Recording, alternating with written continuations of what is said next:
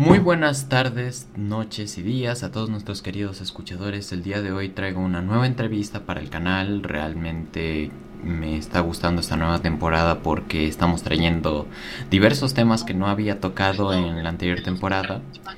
Y quiero llegar a una resolución con un, un fotógrafo, una persona que está muy estudiada en ese tema y que quiero que conozcan porque su trabajo vale demasiado. conmigo está Aníbal Bueno. ¿Cómo estás? Bienvenido.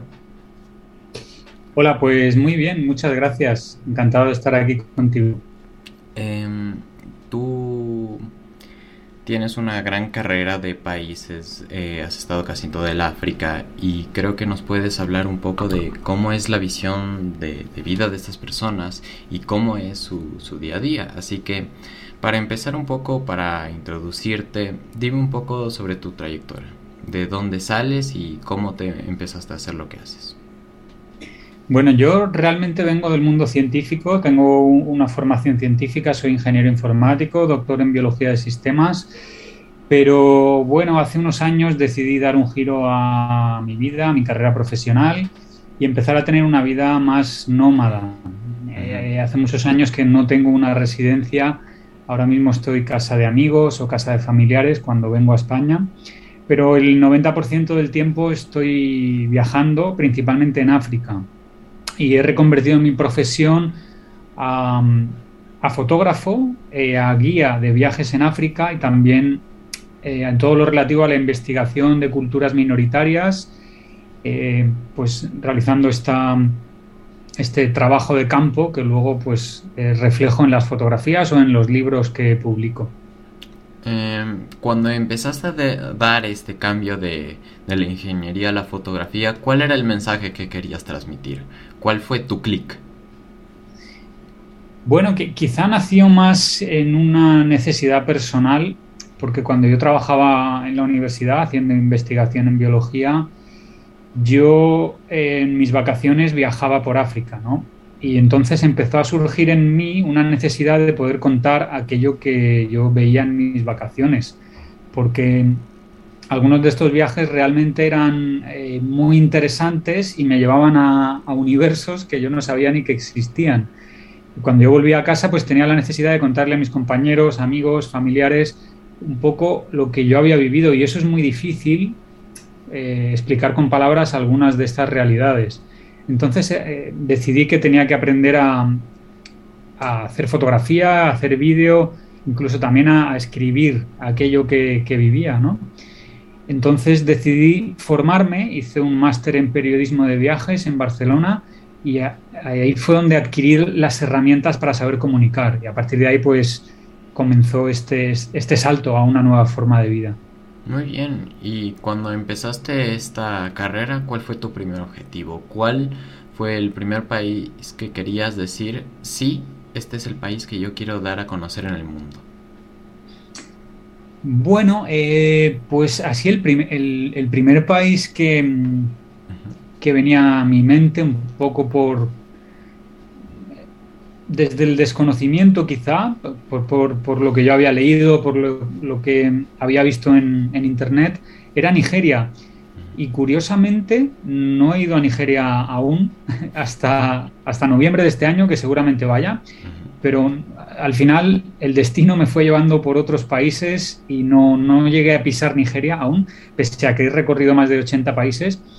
Eh, entonces, bueno, uno tiene una idea en la cabeza, pero al final eh, la vida te lleva, te lleva por otros sitios. Sí que recuerdo que fui a Camerún, ¿no? Fue el primer viaje, digamos, eh, de esta nueva era, ¿no? Más profesional. Mm. Em, cuando estabas en este primer viaje en Camerún, ¿cuál fue la de las primeras cosas que llegaste y que querías mostrar? Pues muchas cosas, porque mm, uno acostumbrado a un estilo de vida occidental, ¿no? A las comodidades, a pues incluso a, la religión que se practica aquí, a la comida, cuando se mete en la selva profunda de Camerún, conviviendo con cazadores recolectores eh, que tienen una cosmovisión completamente diferente, pues es que todo te sorprende. Entonces, cada mínimo detalle quieres explicarlo Y, eso se convierte en un reto, en un reto, explicar eh, sensaciones, olores, eh, la comida, lo que hacen estas personas desde que se levantan hasta que se acuestan, ¿no? El ir a cazar, a recoger raíces de árboles, eh, la visión que tienen del mundo y las interacciones entre nosotros que vamos allí de visita y, ellos que viven en la selva, ¿no? Pues todo esto es, es, muy difícil. A mí había algunas cosas que me interesaban especialmente, como te he dicho, vengo del mundo de la ciencia, y, el ver, por ejemplo, rituales como una danza de la lluvia, eh, o rituales chamánicos, rituales de vudú que hemos visto en el Golfo de Guinea, eso a mí me, interesaba especialmente, ¿no? Porque eh, tiene, o sea, se enfrenta mucho ¿no? al pensamiento científico, este tipo de, creencias. Entonces me interesaba investigar en todo este tema. Cuando empezaste a, investigar en Camerún este tipo de cosmovisión y estas culturas, ¿cuál fue la primera valla moral que te encontraste con ellos? ¿Qué se diferencian ellos de nosotros? Pues eh, es una pregunta difícil, ¿no? Eh, cualquier grupo humano siempre hay muchas cosas que, nos unen, que son comunes, que todos tenemos al final los mismos anhelos, las mismas necesidades, y luego hay otras tantas que nos diferencian, que forman un poco más parte de la capa cultural, eh, obviamente, más que de la, biológica. Entonces, diferencias hay, hay muchísimas. Cuando, cuando uno viaja a comunidades tan diferentes, el reto ético es, hay muchos, ¿no? Pero el respeto a, la otra persona es, clave, pero claro, a veces es difícil establecer los, eh, los parámetros de respeto porque el respeto es algo cultural, no es lo mismo para ti que para otra cultura. Entonces hay que entender, creo que hay que hacer un esfuerzo de documentarse, de entender cómo es la cultura que vas a visitar para saber cómo debes comportarte y cómo debes actuar. Y creo que otra muestra de respeto es contar la realidad de la forma más honesta y más veraz posible, quitándote un poco los, los prejuicios y los filtros culturales que tienes tú, dejando la mente lo más en blanco que puedas para poder entender desde cero aquello que estás viendo. ¿Crees que esta experiencia de viajes ha ayudado a eh, diferenciar tu pensamiento de lo que es bueno, de lo que es malo y abrirlo un poco más con pensamientos de otras culturas?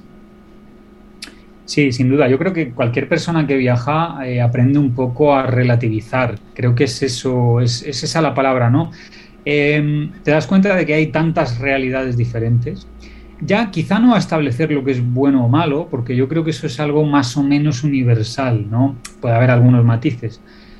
Pero, pero sí a, a relativizar tu forma de ver las cosas, ¿no?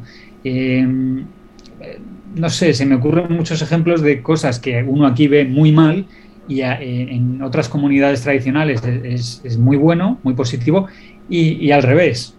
Em, entonces, bueno, yo por ejemplo eh, llevo muchos tatuajes, ¿no? Yo recuerdo a mis abuelos que se escandalizaban con eso, me decían que, bueno, que, que, era algo horrible lo que estaba haciendo, marcando mi, cuerpo con tinta, y hemos visto en algunas sociedades tradicionales de África y de Asia el efecto contrario, ¿no?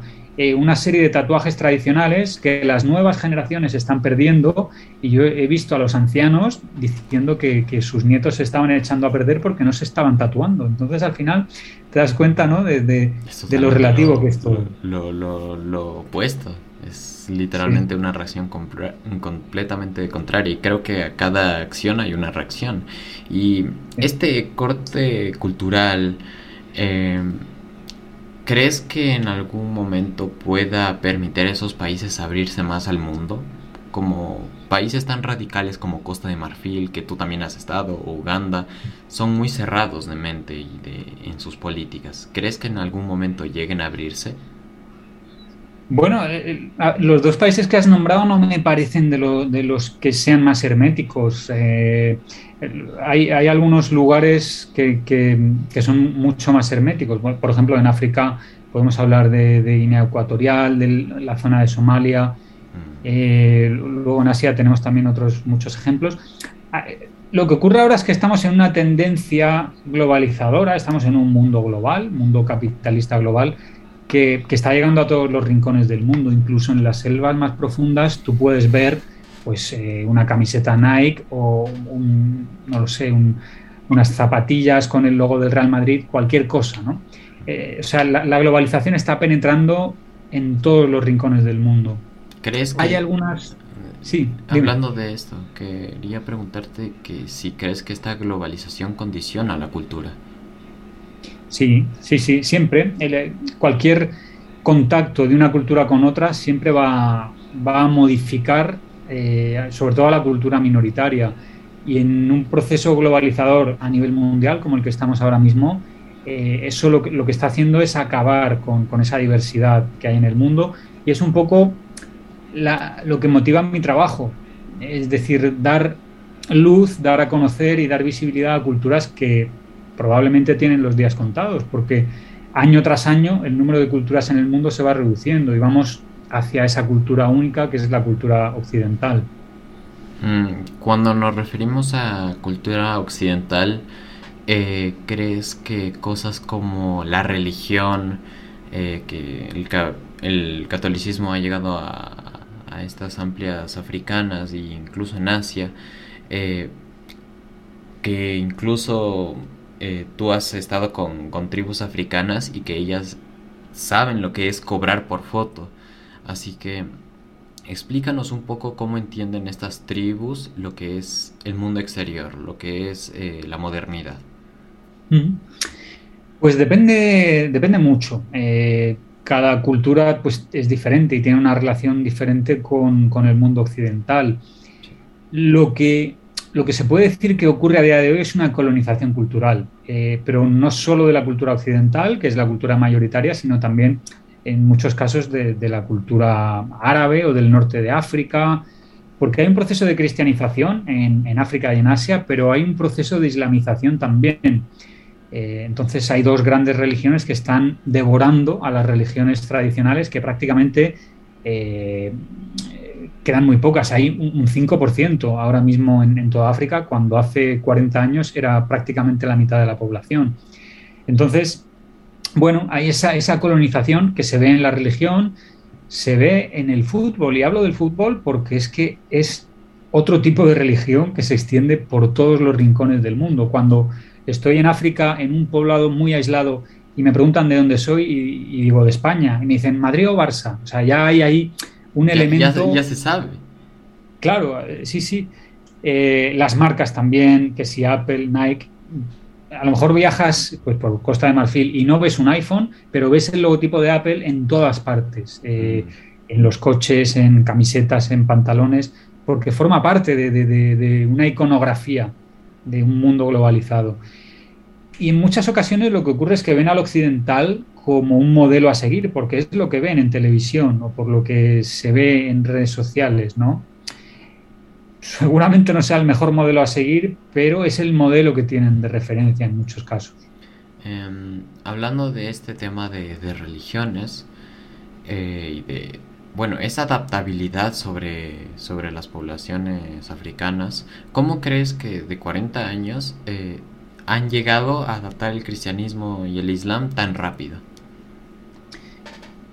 Bueno, a ver, eh, es que eso, eso ha ocurrido siempre. Ocurrió en América eh, con la colonización española, eh, ocurre en África, ocurre en Asia, ocurrió en la propia Europa, ¿no? Al principio. el cristianismo pues, nació en, Italia y se, extendió por toda Europa. Mm, en, el caso de, África, mm, tuvo la cristianización tuvo un primer gran paso que fue con la colonización de África. Fue algo impuesto y luego, tras la decolonización, lo que ha ocurrido es que eh, el cristianismo ha entrado de la mano de, los proyectos humanitarios. Es decir, pues hay una entrega de alimentos y de Biblias a la vez. O la persona que te proporciona vacunas y alimentos es el, sacerdote, es el cura que a la vez te está hablando de, de Dios, de Jesucristo. Con lo cual es una vía de entrada para la conciencia de estas comunidades. Pero hasta el día de hoy hay culturas que aún mantienen sus costumbres de chamanes, de, rituales, de, de, vudú quizá, que de hecho el, el vudú latino sale gracias a, los afrodescendientes que llegaron acá. Y mm. quería presentarte un poco este tema sobre el ocultismo que rodea a estas tribus. Quiero preguntarte, ¿realmente tú has llegado a observar algún caso de, no digamos magia negra porque eso sería muy, muy surrealista, pero quizá eh, algo que no debía pasar, pero curiosamente pasó en esa sociedad africana? Eh, bueno, las religiones animistas, que son las originarias de esa zona, eh, como he dicho, queda muy poquito. Y los que mantienen los rituales chamánicos muchas veces lo mezclan con el cristianismo o con el islam. Y a veces te puedes ver rituales chamánicos con una cruz o, con una Biblia. Hay, una, mezcla muy curiosa de religiones. Y en el caso concreto del vudú, que se da en, una región muy concreta, ¿no? sobre todo en Benín y en Togo y en alguna parte de Nigeria, eh, y efectivamente de ahí proviene el, el, vudú y el orisha y todas esas religiones del Caribe. Ahí sí que los rituales eh, vudú siguen siendo muy, muy potentes y muy oscuros desde nuestro punto de vista, con mucho sacrificio, mucha sangre, con cráneos humanos, con muchas velas, eh, se realizan en cuevas o en sitios cerrados. ¿Se sigue sacrificando humanos hasta el día de hoy? Eh, no, sacrificios humanos no, lo que pasa es que se hacen uso de, ah, esqueletos humanos. Esqueletos. Se sacrifica pues a lo mejor una gallina o una cabra y se vierte sangre sobre un esqueleto humano. Esqueletos y calaveras humanas sí, y de primates, de monos, de caballos. Entonces, desde nuestro punto de vista, esto es algo bastante tenebroso, ¿no? bastante oscuro. Sin embargo, en, el propio vudú no lo ven así, es eh, como una celebración de la vida y no lo consideran como magia negra. Ellos siempre dicen que es para hacer el bien. Eh, bueno, hemos asistido a algunos de estos rituales, siempre con buena intención, ¿no? Con intención de pedir algo positivo. Y son, son bastante fuertes, la verdad. ¿Crees? A ver, tú que has estado en uno de ellos, eh, ¿la gente que participa en el ritual realmente se ve afectada por lo que pasa ahí? Sí, claro, por supuesto. Eh, hay un, bueno, yo ya digo que vengo del mundo científico, ¿no? Entonces tengo mi dosis de escepticismo, pero eh, más allá de eso, obviamente se entra en trance. Se entra en trance porque hay muchos elementos para entrar en trance. Hay primero una predisposición, una sugestión, y luego en todo el ritual eh, hay muchos bailes, hay mucha música, eh, puede haber consumo de drogas en algunos de ellos. Em, entonces hay una serie de elementos que te pueden hacer hacer creer que estás en, contacto con el más allá. Entonces sí, sí, yo desde fuera he visto a gente completamente fuera de sí y completamente convencida de que estaban entrando en el mundo espiritual. Mm, cuando estas personas eh, ingerían drogas, porque en algunos rituales ingerían drogas, ¿qué tipos de drogas utilizaban? Porque usualmente el concepto de droga acá en el lado occidental es marihuana, coca. ¿Qué utilizan en África? Eh, bueno, ahí en, América también hay eh, drogas que se usan en rituales chamánicos, ¿no? En la selva amazónica. La ayahuasca. Eh, ayahuasca, por ejemplo. bueno, hay, varios tipos. Aquí en África también se utilizan raíces, se utilizan plantas. Por ejemplo, tenemos el iboga en, la zona de, Gabón y de Camerún, que es una raíz en polvo, es psicoactiva. Entonces, bueno, se trata de, de entrar en ese trance. En otros casos es, eh, bueno, son algunos mejunjes que se beben, otros que se snifan, eh, pero normalmente suelen ser eh, drogas o medicinas, como a veces le, pueden llamar ellos, vegetales de, la selva, de, esa zona. No, no es algo químico, pero ellos lo utilizan siempre con propósitos religiosos, ¿verdad? Sí, sí, sí siempre va asociado, tiene un uso sacramental, va asociado a esa espiritualidad. Luego, pues claro, con todo esto de la globalización, pues entran drogas eh, occidentales y el alcohol está presente en, todas partes. Hablando un poco más de África, eh, quiero que me cuentes sobre otra problemática que, que, ha pasado mucho en, este continente. Quiero que me hables un poco de tú cómo ves el tema del hambre. ¿Tú realmente viste que en estos países africanos eh, los recursos humanos no llegan a ser tantos para que la población se mantenga en pie? Depende mucho de la zona y depende mucho eh, del momento en el que hablemos. Ahora hay problemas de abastecimiento de alimentos que se están agravando principalmente por los conflictos armados que hacen que haya más desplazados y por el cambio climático. Ahora hay una sequía muy grande en la zona del Sáhara y del Sahel, entonces las zonas de cultivo cada vez son menores. Y estos elementos hacen que haya algunas regiones en las cuales sí que, mm, sí que hay hambrunas, sobre todo a nivel estacional, en algunas épocas del año. Luego hay zonas que no, que tienen bastante accesibilidad al alimento porque hay tierra muy fértil. Entonces, eh, esta, esta mm, necesidad de, comida, de alimentos, de ayuda humanitaria, se da en regiones muy concretas.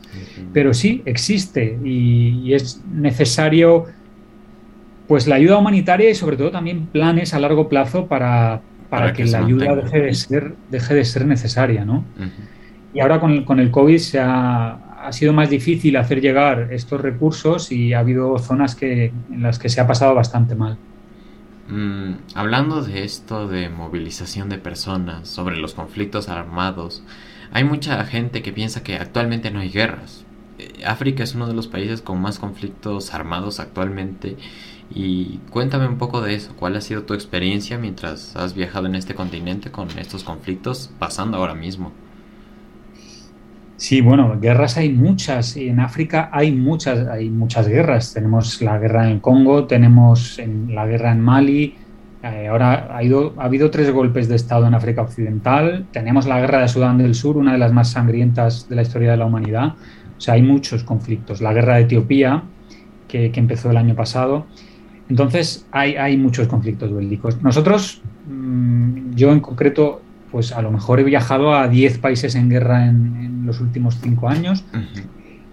Y bueno, pues cada situación es diferente, ¿no? Siempre hay un, eh, una ansia de, controlar una región, que es lo que lleva a una guerra, muchos conflictos étnicos por, por la propia identidad en África lo que ocurre es que hay una diversidad cultural brutal y a veces encajar eso a nivel político y a nivel de estabilidad es muy difícil. Y luego a un nivel inferior siempre están pues las, las peleas por, por el ganado y por el terreno. hay unas peleas más introducidas entre las propias tribus, ¿no? Sí, hay muchas armas, sobre todo en la zona del este de África, y el ganado se defiende con, con se defienden con, con armas. Entonces. Con fusiles soviéticos, o sea. Sí, efectivamente. Em, hablando un poco de, esto, que de hecho para las personas que estén viendo esto en YouTube estarán viendo mi fondo, estamos en Mali. Y quiero preguntarte un poco de este país. Tú vienes de aquí, tú, o sea, tú vienes de aquí, estuviste aquí hace un rato. ¿Cómo está la guerra ahí? ¿Cómo realmente la gente la, está viviendo? Sí, estuve en Mali hace un par de semanas. Eh, esto que tienes de fondo es la mezquita de Jené, que es una, pieza arquitectónica increíble. Y la guerra de Mali es súper, súper compleja eh, porque hay muchos elementos. Es una, en principio es una guerra de independencia de los Tuareg que quieren reclamar la parte norte del país, pero también se mezcla con una guerra del nuevo gobierno de, Mali, que Mali tuvo un golpe de Estado y está el ejército en el poder. Y este nuevo gobierno militarizado lo que quiere también es echar a Francia de allí. Francia tiene mucha presencia militar en, en Mali, que es una excolonia francesa y los franceses nunca llegaron a irse del todo de allí, hay zonas que siguen controlando, entonces el ejército de Mali y el gobierno de Mali actual quieren echar a Francia de allí. Y por otro lado tienen al ejército tuareg independentista que, tiene, que, está un poco apoyado por Francia, tratando de invadir eh, pues esa región norte. Y luego hay muchas guerras tribales entre los dogones y los fulani en la zona fronteriza con Burkina Faso, con lo cual hay una serie de elementos allí que, es muy difícil manejarlos todos. Entonces, Mali se encuentra en una de esas guerras que tienen muchas caras y que es muy, muy compleja de, analizar y de buscar una solución. Em, estos países con tantas complicaciones a nivel políticas y, bélicas, porque realmente eh, la seguridad en estos países debe ser mínima, eh, quiero preguntarte si en algún momento realmente te sentiste en peligro o que en algún momento llegaste a morir. O sea, que ya dijiste, aquí acaba mi camino y ya. Pues la verdad es que sí, a, lo mejor en tres o cuatro ocasiones he estado en peligro real. Eh, bueno, en uno de los viajes a Sudán del Sur tuvimos una emboscada armada con Kalashnikovs. Está en, el canal de YouTube de Lethal Crisis, se puede ver toda la experiencia que tuvimos ahí. Claro, aquí eh, en la descripción. Em, luego, pues en, eh, he visto tiroteos, he visto matar a, gente en, la frontera entre Sudán del Sur y Etiopía, vi cómo asaltaban también a disparos al coche que iba delante, delante nuestro, pero quizá el momento en el que yo eh, ya asumía que iba a morir fue cuando, cuando contraje la malaria, cuando estuve ingresado con malaria en África porque realmente me vi eh, en, un estado físico en el cual pensaba que ya no podía salir, no podía andar, no podía abrir los ojos, no podía hablar y pensaba que, realmente eran mis últimos días. Así que, bueno, pues sí, situaciones de violencia armada, pero también... Eh, enfermedad, claro. Eh, tuviste la malaria más, más fuerte de, África, si no me equivoco.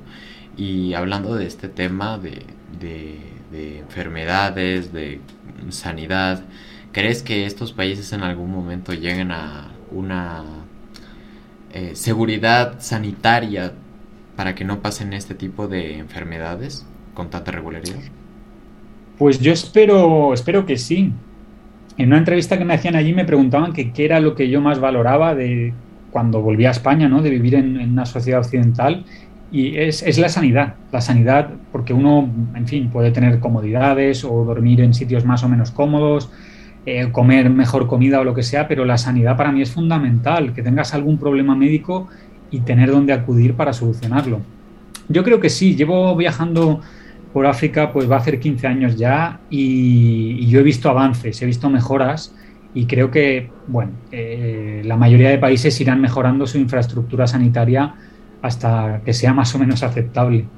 ¿Cuál es realmente el país que tú le ves que tiene uno de los futuros más brillantes, al menos para esta próxima década?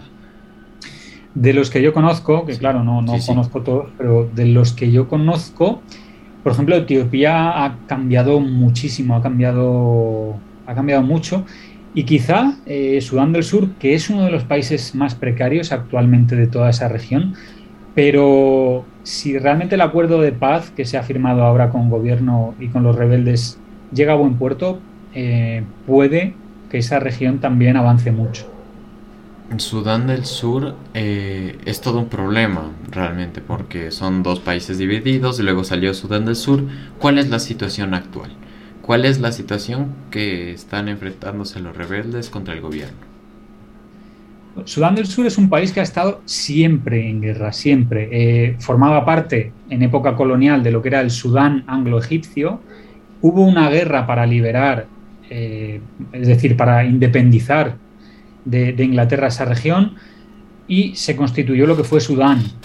Luego hubo otra guerra para que Sudán del Sur se independizase de Sudán y cuando consiguieron la independencia hace eh, una década, que de hecho es el país más nuevo del mundo, pues empezó una tercera guerra civil dentro de Sudán del Sur. O sea, es que llevan toda la vida con, guerras. Y eh, bueno, esta guerra civil eh, tenía varios bandos, pero principalmente estaba el, gobierno y luego los rebeldes, ¿no? Y ahora, en, hace un, un, año y medio, si no me equivoco, se firmó un acuerdo, por fin, en el cual el gobierno aceptaba incluir como ministros, aparte de los rebeldes, y bueno, en teoría había un alto el fuego. Sigue habiendo cierta violencia, de hecho eh, yo estuve allí hace un par de meses y también pues se escuchaban historias de, asaltos, de tiros, pero creo que ya es más eh, bandidaje, es decir, es por asaltarte para robar, no es que haya una guerra activa entre dos bandos. Está un poco más calmada. Es delincuencia. Sí. Em, hablando sobre esto que has pasado mayormente en, tu, en tus experiencias de viaje en hoteluchos por ahí, en casonas. ¿Cómo son las noches? ¿Cómo escuchas todo el ambiente desde los carros, la gente, los animales? ¿Cómo es? Bueno, sí, depende mucho de la, zona, pero mm, las noches son muy oscuras porque en la mayoría de sitios, a no ser que estés en una ciudad, ¿no? Pero en, las zonas rurales pues no hay electricidad, entonces son oscuras, lo cual te permite ver muy bien las estrellas. Las estrellas en esas zonas rurales de África es, increíble. Hay poca contaminación. No hay nada de contaminación, se ve la Vía Láctea perfectamente. Y luego, pues claro, los sonidos son muy diferentes. Escuchas la, la gallina, escuchas la cabra durante toda la noche, te despierta el gallo por la mañana eh, y luego, claro, si estás en zona de selva, lo que, me, lo que pasa es que escuchas sonidos que no tienes ni idea de lo que son, porque no estás acostumbrado, ¿no? Aves, eh, serpientes, un montón de insectos que no eres capaz de identificar. Y, puede ser incluso aterrador, ¿no? El, estar durmiendo en mitad de la selva con tanto ruido, porque es un ruido que, al final, como hay tanto silencio humano, eh, se escucha el rumor de la naturaleza constantemente. Y cuando estás en estas en estos sitios, realmente, ¿cómo vive la gente ahí? Por ejemplo, em, en una zona desértica, como tenemos en Mali al fondo, ¿cómo la gente consigue agua cada día? ¿Cómo come? Pues en la vida en el desierto es especialmente dura. El agua se consigue en pozos. De hecho, la vida en el desierto gira en torno a los pozos. Tú ves a, a los comerciantes con los camellos que van basando su ruta dependiendo del agua. Entonces, pues a lo mejor te pasas 200 kilómetros sin ver a nadie, solo dunas, y, ves a un cúmulo de personas y es porque hay un pozo ahí, ¿no? Son como centros sociales eh, donde hay un poquito de agua. Y luego, pues el día a día es, es duro, es, hay que racionar muy bien el agua y la comida. Si tienes que ir de un poblado a otro, tienes que saber pues cuántos kilómetros hay, taparte muy bien, ¿no? De ahí los turbantes, que toda la piel esté cubierta para, no quemarte con el sol, saber la comida que tienes para, por, si te quedas en mitad del desierto, poder sobrevivir. Y luego el té, el té es algo que ayuda mucho a regular la temperatura corporal. Uno al principio, cuando viene de Occidente, que está acostumbrado a tomarse una Coca-Cola fría cuando hace calor, pues ahí es al contrario, ¿no? Se toman un té caliente, que dicen que es lo mejor para, para el desierto, porque pone tu cuerpo a la misma temperatura que, el exterior, ¿no? Entonces no pasas calor. Mm, de hecho, eso te quería hablar si alguna vez has tenido inconvenientes, porque sé que moverse por África tiene muchos inconvenientes de transportes. Eh, quiero ver si has tenido algún incidente con el calor o por algún motivo de ambiente no te has podido mover. Sí, eh, recuerdo en la zona del Danakil, que el Danakil es eh, la región más calurosa del planeta, se llega a más de 60 grados. Pues tuve la idea de irme ahí en julio, que en verano. En verano. Y, pues yo, bueno, yo quería hacer un, trekking para subir a un volcán. El, trekking era, era, una hora, más o menos, una hora o una hora y media subiendo, pero a 60 grados eso es, y sin sombra, eso es horrible. Entonces, bueno, estábamos en la sombra de un árbol esperando a que se hiciese un poco de noche, porque de noche no se puede subir porque no hay luz. Pero dijimos, bueno, si tardamos una hora y media, vamos a coger la última hora y media del día, dormimos arriba y luego mañana bajamos en la primera hora y media del día para que el sol por lo menos no esté, no esté, muy alto. Y aún así fue horrible, fue horrible. Eh, la necesidad de estar bebiendo agua continuamente, de estar empapado en sudor, y haciendo un esfuerzo físico que, a esas temperaturas, no lo sé, ya digo que fue una hora y media de trekking, pero para mí fueron como 10 horas. Se hizo muy, muy duro. Es una región bastante árida. Mm, dejando un poco la región árida, en Latinoamérica tenemos un poco el precepto de que eh, África está llena de desiertos, que es una tierra muy árida. Eh, háblanos un poco de la jungla de África. ¿Cómo es? Claro, África tiene muchos ecosistemas. Tiene el desierto del Sáhara, que es un desierto enorme que recorre África de este a oeste. Tiene luego la región del Sahel, que es también árida, ¿no? pero con un poquito de vegetación. Y el mayor ecosistema de África es la sabana, que bueno, conocemos de las zonas de safari y todo esto. Y luego tenemos la selva, la selva eh, africana, por ejemplo, en la región de Congo, que es una de las selvas más grandes también de, del mundo, junto con el Amazonas. Eh, pues es otro, otro ecosistema interesante y, lleno, lleno de cultura y de, de, biodiversidad. Entonces ahí puedes encontrar eh, los que llaman pigmeos, ¿no? estas comunidades cazadoras recolectoras que viven dentro de la selva, que cada vez quedan menos porque los gobiernos las están obligando a salir de la selva. Y puedes encontrar una cantidad de animales. Bueno, tienes los gorilas, tienes los chimpancés, que son especies endémicas del continente africano. Y luego a nivel de, de otro tipo de animales, de pájaros, serpientes, tienes ahí maravillas, la verdad. Para al que le guste la naturaleza es otro ecosistema muy interesante. Al conocer tantos animales y tantas especies, ¿cuál ha sido la que realmente más te ha llegado a impresionar? Y segundo, ¿cuál es con la que más has llegado a vivir, la que más has visto? Pues a mí, a mí es que me encantan los primates, me, generan una, una conexión cuando estoy con ellos única, ¿no? Pues son nuestros parientes más cercanos y el estar cara a cara con, pues, con un chimpancé o con un gorila, que yo creo que, los gorilas es quizá la experiencia con animales más increíble que he vivido nunca, ¿no? El estar a un metro y medio de un gorila de montaña y que te mire a los ojos, ¿no? Y, el ver esa, esa mirada primate y identificar incluso emociones o esos gestos en la mirada de un animal, para mí me parece muy, muy emocionante. Diría que, los gorilas de montaña ha sido la experiencia más, más potente. Y luego le tengo especial cariño a unos primates que son los gelada, que están en Etiopía, pero porque son muy raros. Tienen la cabeza como, no sé, como un reloj de arena grande, estrecha y luego otra vez grande por aquí, con unos colmillos muy, muy grandes, todo el cuello rojo y, me parecen muy bonitos. Mm. Creo que me quedaría con esas dos especies de, primates.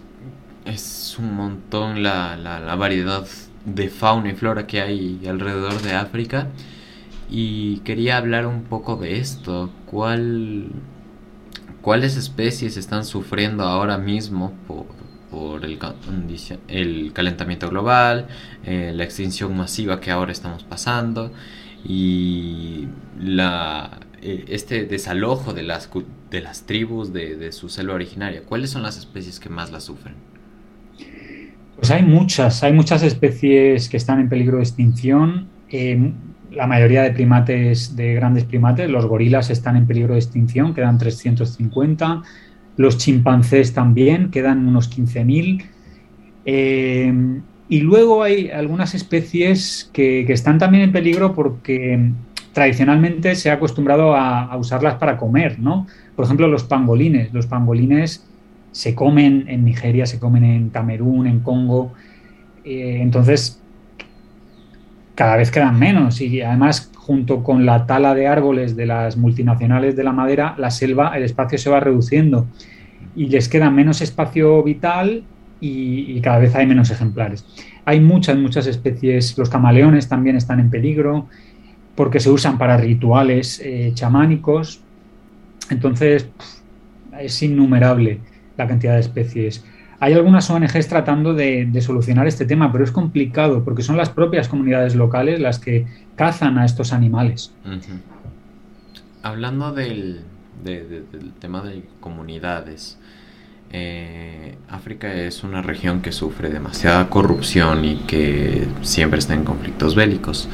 ¿Cuál sientes que es el país que actualmente en política y en infraestructura social está peor? Peor, eh, actualmente en infraestructura y en política social, mm, de los que yo conozco, sí. pues yo diría que Sudán del Sur y República Democrática de Congo, República Centroafricana también, quizá estos tres. Mm, quería hablarte sobre una, una una tierra que acá tenemos muy, muy desconocida, pero en el tiempo en el que estuvo brillando fue una de las joyas de África. Quiero que me cuentes un poco de la situación de Costa de Marfil, ya que ahora los elefantes que están haciendo sin, sin cuernos eh, realmente están dejando sin negocio a, estas culturas. ¿Cómo, ¿Cómo la gente mantiene aún, primero el nombre y segundo eh, ¿cómo se mantiene económicamente? Bueno, todo el tema del, marfil y de la caza furtiva de elefantes, por suerte se está controlando ahora bastante, bastante bien. Sigue habiendo algo, ¿no? Pero se ha reducido mucho. En los últimos 20 años prácticamente está, está controlado. Y aquí la clave es claro, porque las personas que se dedicaban al tráfico de marfil eh, necesitarán un sustento para seguir con sus vidas. Entonces, eh, quizá reubicar a estas personas eh, de la parte de la conservación. Muchos de los antiguos traficantes de marfil se les ha dado puestos como responsables de parques nacionales, ¿no? Es decir, se les ha hecho ver la importancia que tiene la biodiversidad para el ser humano, para el ecosistema, incluso para el turismo, y, se les han ofrecido puestos como guías turísticos, como, como rangers en, los parques nacionales y ha sido la forma un poquito de reubicarlos. Esta ha sido la estrategia en la mayoría de los países. Bueno, Costa de Marfil, cuando yo estuve allí pregunté por el nombre del país, si les gustaba. La mayoría de la gente está, está bien con, con el nombre del país, ¿no? con que se llame Costa de Marfil a pesar de que obviamente la cantidad de elefantes que hay allí ya no es muy significativa. Pero bueno, dentro de, lo que cabe, Costa de Marfil es un lugar en el que la calidad de vida es bastante aceptable, tiene cierta estabilidad, aunque hubo este golpe de Estado también. Y, bueno, digamos que está dentro de la media. Es, es, un sitio que de infraestructuras, aunque las carreteras son muy malas, pero bueno, es aceptable. Hablando un poco más de esto de, reubicación y de trabajos, eh, la mayoría de gente en África, en, la mayoría de África, ¿a qué se dedica? ¿Cuál es el oficio que más llegaste a ver en esta región? Bueno, hay de todo. Em, hay muchos ganaderos, carniceros, eh, tenemos mucha venta ambulante, eso siempre. Eh, venta ambulante pues, de, frutas, de refrescos. Eh, hay muchos negocios de peluquería, ¿no? Hay cualquier persona con una silla y una máquina de cortar el pelo tiene un negocio ya. Em, bueno, y luego, claro, en las capitales hay de todo. Hay restaurantes, hay hoteles. Eh, si nos vamos a las zonas rurales, pues al final lo que funciona más son los mercados. Los mercados son los centros básicos de comercio en las zonas rurales, donde cada uno, pues, eh, con una mesita vende lo que tiene. Si tienes tomates, vendes los tomates. Y el de al lado, pues te va a vender eh, los huevos de las gallinas que tiene. Y es como se gestiona toda la, economía rural. Mm, cuando llegamos a hablar un poco más sobre estas culturas alejadas de lo que sería la sociedad eh, occidental como nosotros entendemos, ¿crees que llegan a perder la esencia por estos mismos cambios de comercio que nosotros les hacemos hacer? Bueno, sí, eh, sí. Lo que pasa que realmente, mm, ¿qué es la esencia? Es decir, el ser humano siempre ha estado cambiando, siempre ha estado relacionándose con otras culturas.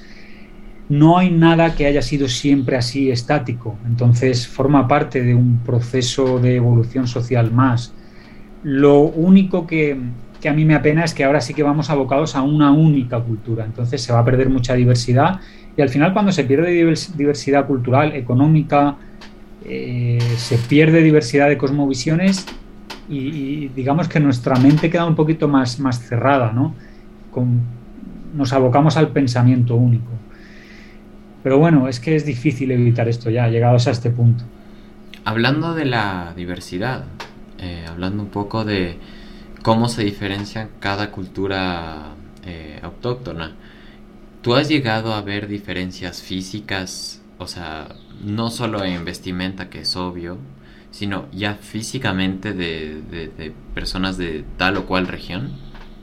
Sí, sí, sí, muchas. Eh, quizá el país que más he visitado es Etiopía y cuando, cuando voy por Etiopía pues soy capaz de reconocer a qué grupo étnico pertenece cada persona con la que me cruzo eh, y a qué región del país pertenece. Hay algunas por la endogamia, ¿no? Que, que hay, hay muchas comunidades que solo se casan entre personas de esa misma comunidad, con lo cual se desarrollan unos rasgos físicos muy, muy característicos.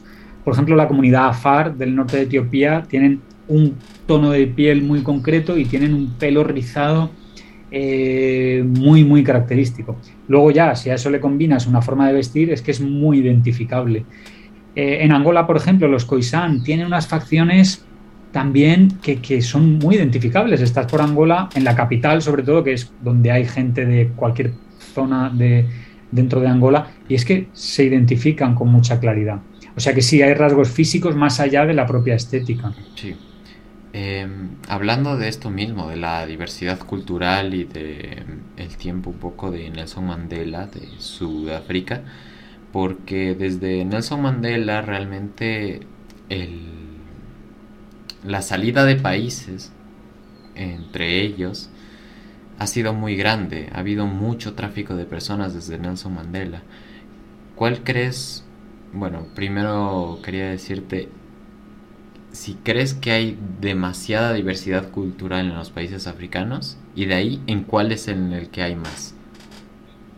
Bueno, a ver, demasiada diversidad cultural para mí nunca hay demasiada, ¿no? Porque me parece una riqueza, cuanta más diversidad, mejor. mejor Pero puede haber demasiada diversidad cultural como para que sea un país manejable, porque eh, por ejemplo, eh, Camerún, un país que tiene 230 grupos étnicos diferentes, con sus 230 idiomas diferentes, tú dime cómo puedes gobernar eso, es muy difícil.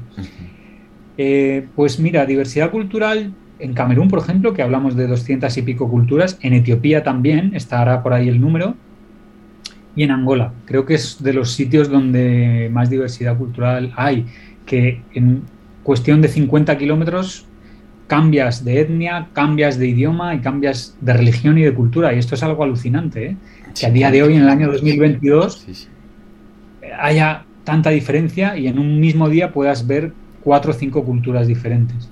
Hablando de esto, de este tema de idiomas y de origen, eh, ¿cuáles son los idiomas que más se hablan en estos países? Pues en cuanto al idioma que más se habla, el francés seguramente, porque gran parte del África Occidental fue francesa y el idioma oficial es el francés.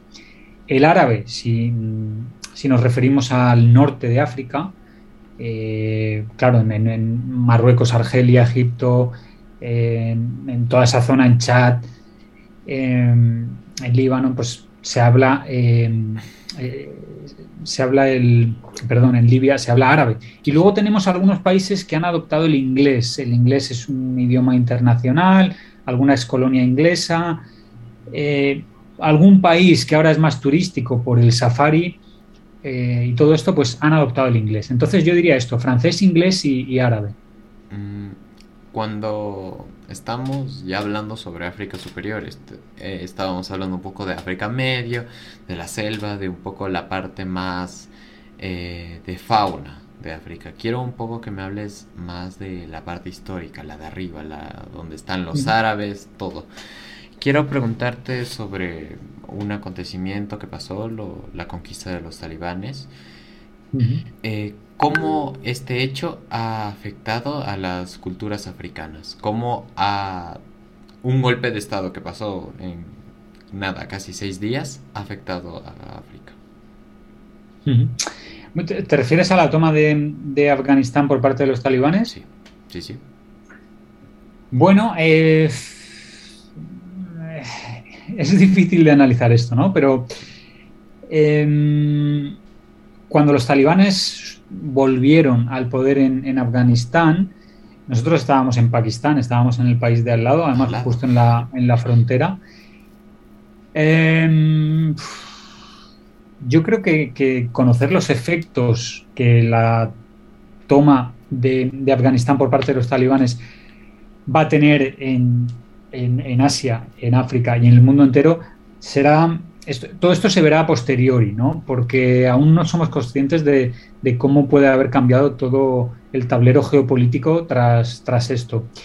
Está claro que para, eh, para, las personas que viven en Afganistán el cambio es radical, es completo y sobre todo para las mujeres, ¿no? que han visto cómo se retrocedía mucho en, unos derechos que habían conseguido ganar en los últimos años. Pero eh, ahí hay todo un entramado eh, el gobierno talibán en Afganistán está apoyado por gran parte de la comunidad pastún en Pakistán, está apoyado de una manera velada por el gobierno chino. Entonces hay muchos intereses económicos que no sabemos cómo van a acabar. No sabemos, y lo más preocupante es ver el respeto a los derechos humanos en esta nueva Afganistán. Mm, hay que darle un poco más de tiempo para ver cómo afecta a toda la región. De hecho, eh, también quería hablar un poco sobre estas culturas de, Medio Oriente. Quiero que me, que me comentes cuáles son las principales etnias que hay en Pakistán y cuál es el futuro de este país, porque Pakistán es un país que entiendo que tiene una industria bruta muy grande y que económicamente está creciendo mucho. ¿Qué es lo que está pasando ahí? Sí, Pakistán es una maravilla de país. Eh, yo no lo conocía hasta agosto que estuve allí, lo recorrí entero, estuve un mes y medio allí y me sorprendió mucho. Es un país que tiene mala fama, bueno, ahí es donde mataron a Bin Laden, eh, tiene fama de, acoger a terroristas islámicos, pero eh, al final a pie de calle la gente es muy amable.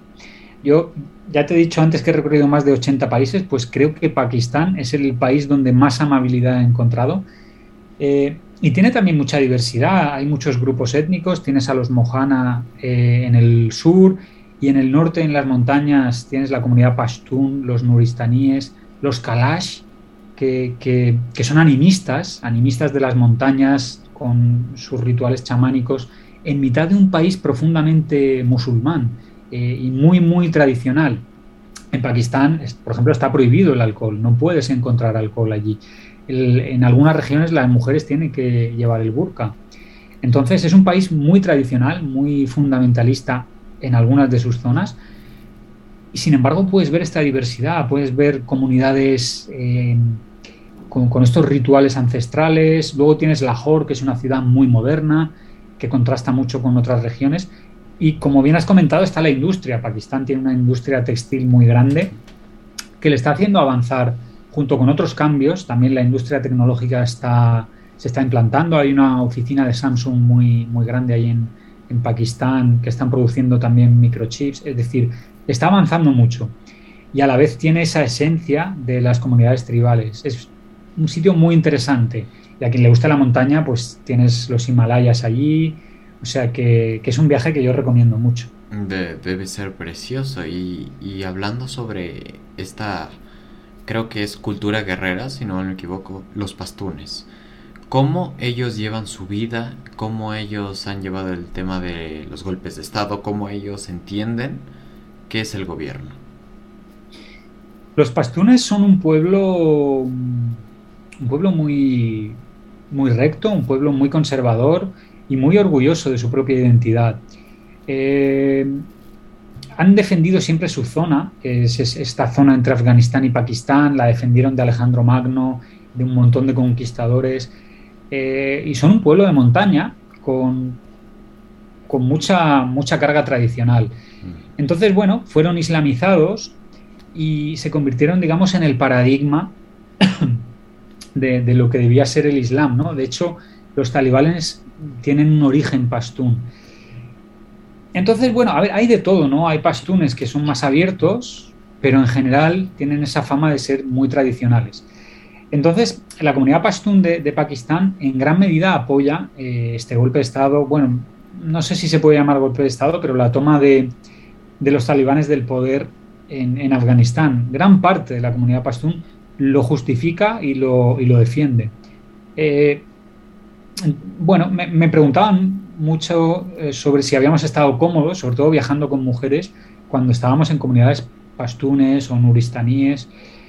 La verdad es que no hemos tenido ningún problema, ¿no? A nosotros nos han tratado muy bien, pero sí es cierto que, se respira, ¿no? Ese ambiente más fundamentalista. Más, más tenso.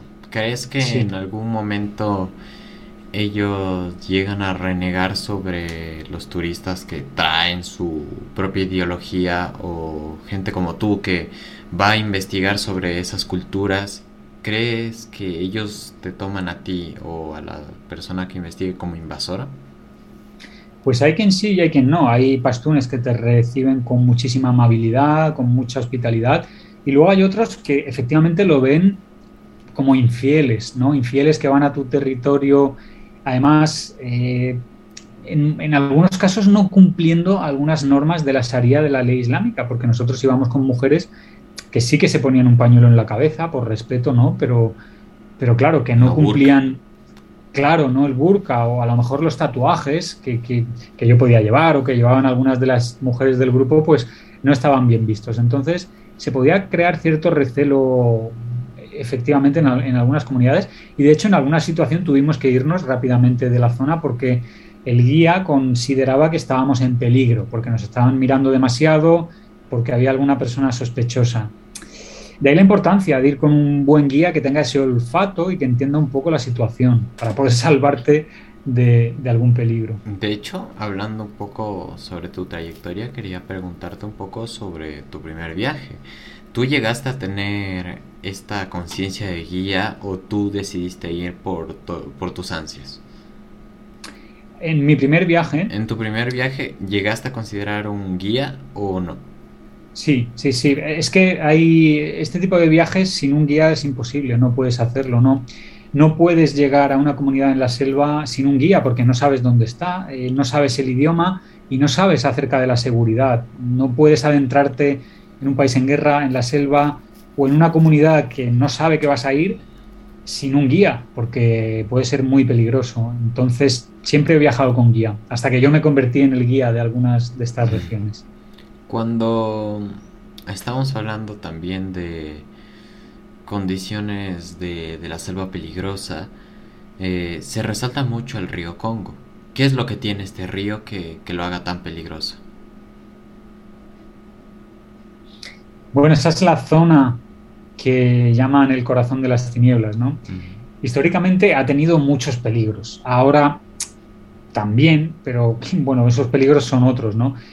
Eh, la, zona del río Congo eh, es una zona que primero tenía una densidad de comunidades tradicionales brutal, eh, en su momento comunidades no contactadas y bastante hostiles, con lo cual adentrarse ahí era arriesgarse a morir. y vas a encontrarte pues con gente con arco y flechas que no querían que tú estuvieses ahí.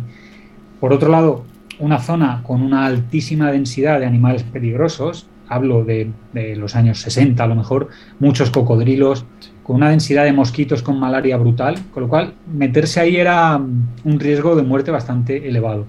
Hoy en día sigue siendo una zona dependiendo, ¿no? El río Congo es muy grande, hay, hay regiones que no y otras que sí, pero sigue siendo una zona efectivamente potencialmente peligrosa. Navegar ese río es peligroso, pues por las corrientes, por la profundidad.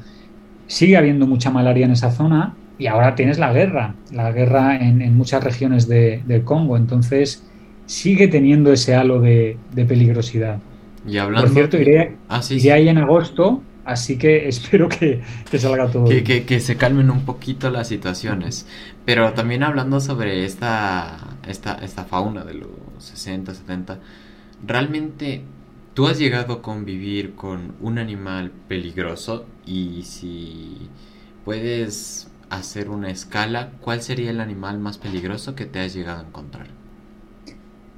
Mm, esto es muy relativo también, porque claro, eh, peligroso. Estando de safari, por ejemplo, pues mm, puedes ver un león, incluso, claro, en safari los coches tienen el techo, eh, se quita el techo para poder ponerte de pie, hacer fotos, ver a los animales y a veces ocurre que los leopardos se suben encima del coche y los tienes al lado sin nada de separación, que, pero claro, están acostumbrados y tampoco eres una presa natural y no suelen hacerte nada. Es más peligroso a lo mejor un elefante, que tú te pongas con el coche entre la madre y la cría, que entonces sí que puede atacar al coche, o un hipopótamo. Eh, a veces en los lagos la gente tiene miedo a los cocodrilos, pero los hipopótamos causan muchas más muertes que los, que los cocodrilos. Son animales muy agresivos. Por ejemplo, el dragón de Komodo, que estuve en la isla de Komodo en varias ocasiones, y es un, es un animal letal. Es un lagarto enorme que, que puede medir hasta dos metros y, tiene un veneno que, es mortal en la saliva. Entonces, la última vez que estuve allí eh, murió un, turista coreano que se acercó mucho para hacerle una foto al lagarto y el lagarto le mordió, porque son muy rápidos.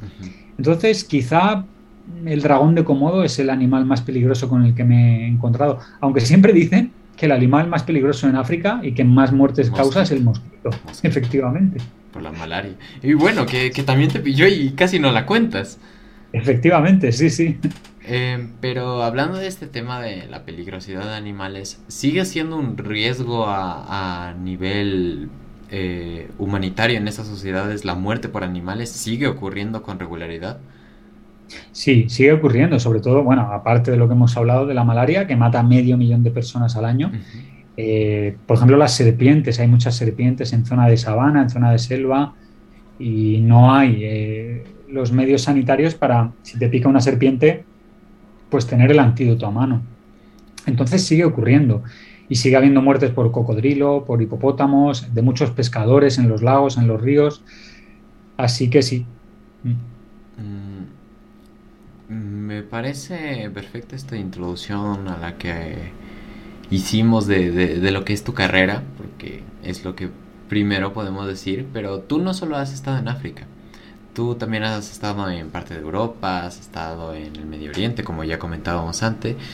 Coméntame un poco de la parte escandinava de Europa, eh, estos países como Islandia, eh, Croacia, Eslovenia, ¿cómo son a nivel cultural?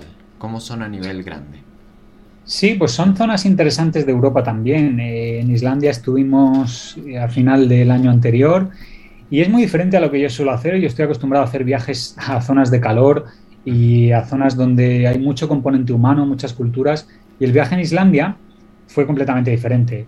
Casi no veíamos a nadie, era un viaje para hacer fotos de paisajes, para ver auroras boreales, pasar un poco de frío, ver cascadas impresionantes. Entonces fue muy diferente para mí. Ahora en tres semanas salgo hacia Siberia también a ver una migración de esquimales que es algo muy diferente. Voy a estar a 50 grados bajo cero Así que a ver si a ver si sobrevivo de ahí o muero congelado. Debes salir de aquí. Te, debo traer de vuelta para que me cuentes eso. Va a ser algo muy diferente a lo que estoy acostumbrado. Y sí, la zona eh, escandinava y de Europa del Este a mí me gusta mucho porque, y sobre todo las repúblicas, las ex repúblicas eh, soviéticas que formaban parte de la Unión Soviética, eso es increíble, ¿no? Ver ver estatuas de Lenin en pleno, en pleno año 2022, la hoz y el martillo por las calles, esa, ese espíritu, espíritu soviético. Que se quedó impregnado en la gente. Efectivamente, efectivamente. A mí me, gusta mucho y me gusta mucho también la zona de Bulgaria, Rumanía. Estuvimos en Moldavia y en Transnistria, que es un país no reconocido, eh, y ver cómo Transnistria, Transnistria. es un oficialmente es parte de Moldavia, pero ellos no se consideran moldavos y un país que realmente no existe, de hecho lo llaman el país que no existe, ver cómo tiene su frontera. Tú vas por la carretera y te paran eh, la frontera, te piden el pasaporte y, te hacen un visado y tienen su propia moneda, que no te aceptan el dinero moldavo, tienes que cambiar y pagar con, moneda de ahí, tienen su bandera allí con la hoz y el martillo en todas partes, su parlamento, su ejército, pero realmente es un país que no está en ninguna parte escrito ni... Que no está certificado. sí, sí. Efectivamente. Em, hablando también de, por ejemplo, Escocia, que tiene un gran repertorio de castillos, de construcciones. ¿Cómo son estas construcciones tras siglos y siglos de haber sido construidos y que aún se mantengan? Sí, bueno, eh, también es como, como la, mezquita que tienes detrás, ¿no? Eh, es una construcción, lo que pasa es que la arquitectura es muy diferente pero son, son eh, los castillos y los, eh, las iglesias antiguas en, la parte más eh, primigenia de, Europa es, otro tipo de viaje, ¿no? más cultural, más arquitectónico y también muy interesante, ¿no? el estar ante unas piedras que tienen cientos o miles de años, imaginar cómo fue la vida allí, ¿no? que es algo que siempre me gusta hacer. Por ejemplo, en Eslovenia, cuando estuvimos en, no recuerdo los nombres, ¿no? Pero un castillo que está construido incrustado dentro de la roca, ¿no? Y, vas a, entras al castillo, lo visitas, miras al, abismo, ¿no? A todo el barranco y dices, joder, es que aquí vivía la gente para protegerse, ¿no? Y te imaginas cómo eran los poblados de, alrededor y cuando atacaban el castillo, es, muy interesante todo eso también. Mm, también quiero preguntarte un poco de la situación política de estos países. Em, por ejemplo, Serbia, eh, Croacia, son países con una situación política muy complicada. Eh, dinos un poco cuál es el futuro de, esta, de estos países que están pasando durante varios problemas políticos.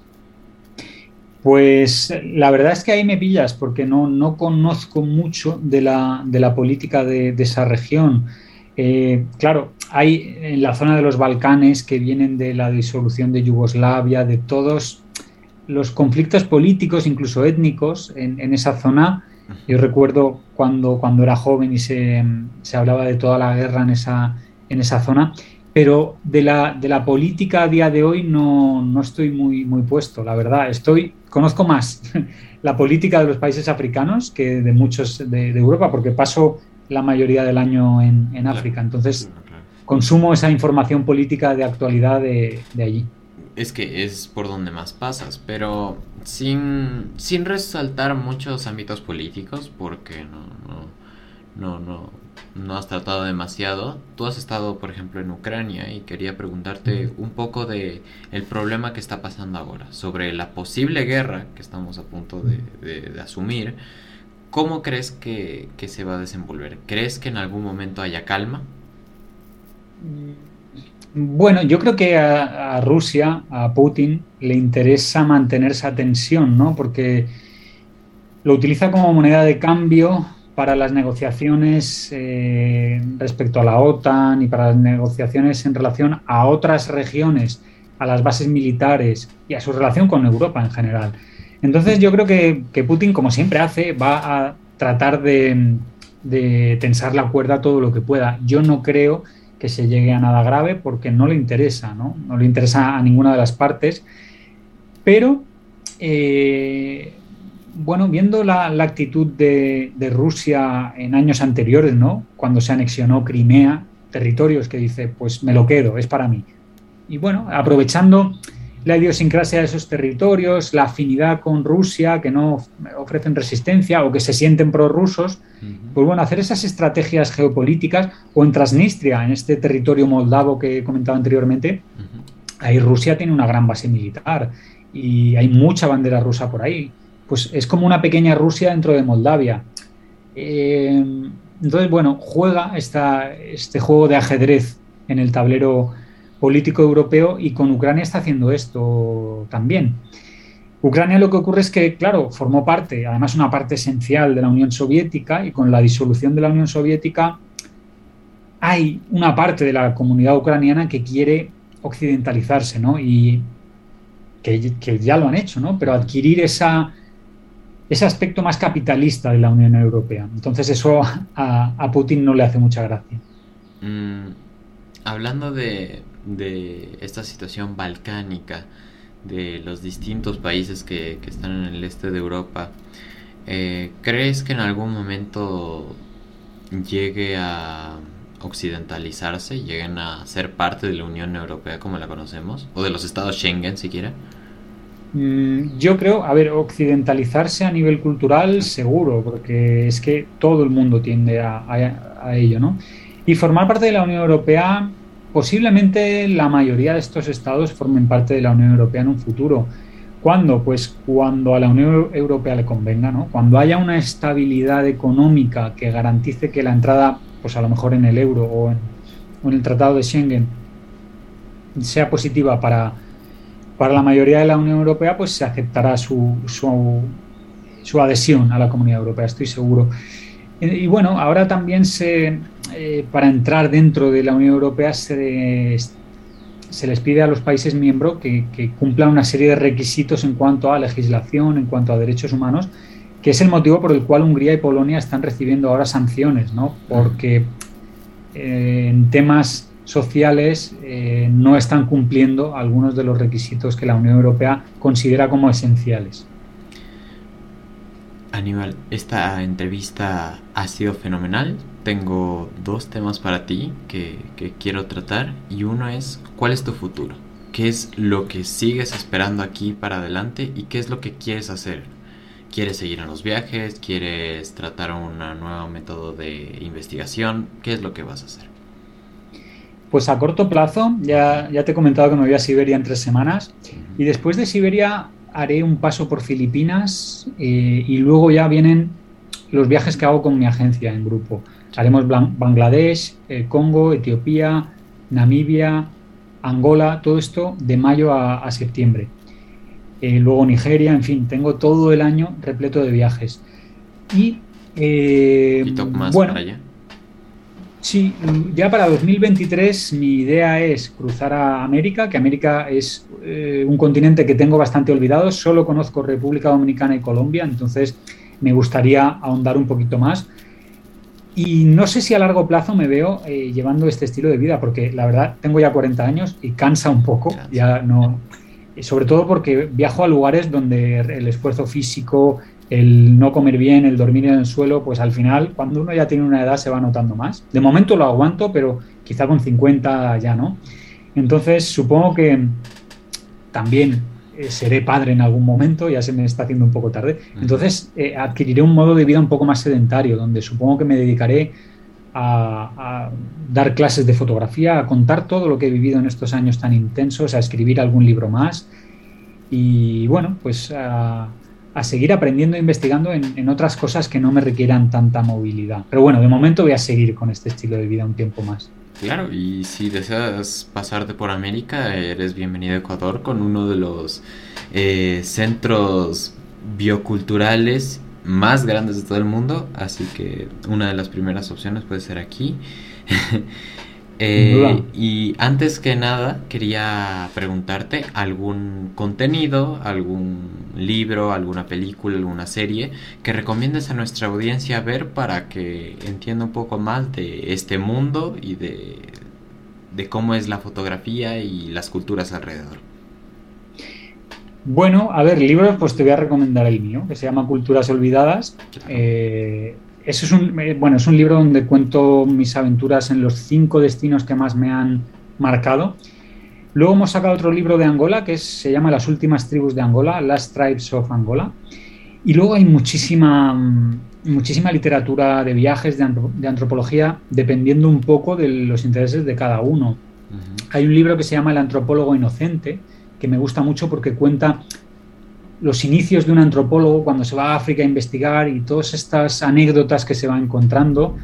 Tenemos libros de fotografía muy buenos de, comunidades africanas, de Marcus Maute, por ejemplo, de Eduardo Lostal, eh, de Lars Krutak, que es un antropólogo americano experto en modificaciones corporales. Él ha estado conviviendo con comunidades que se tatúan, se hacen marcas en el cuerpo, dilataciones, escarificaciones, probándolo en su propio cuerpo. Tenía un programa en Discovery Channel este, este hombre eh, y es muy interesante también todo, todo su trabajo.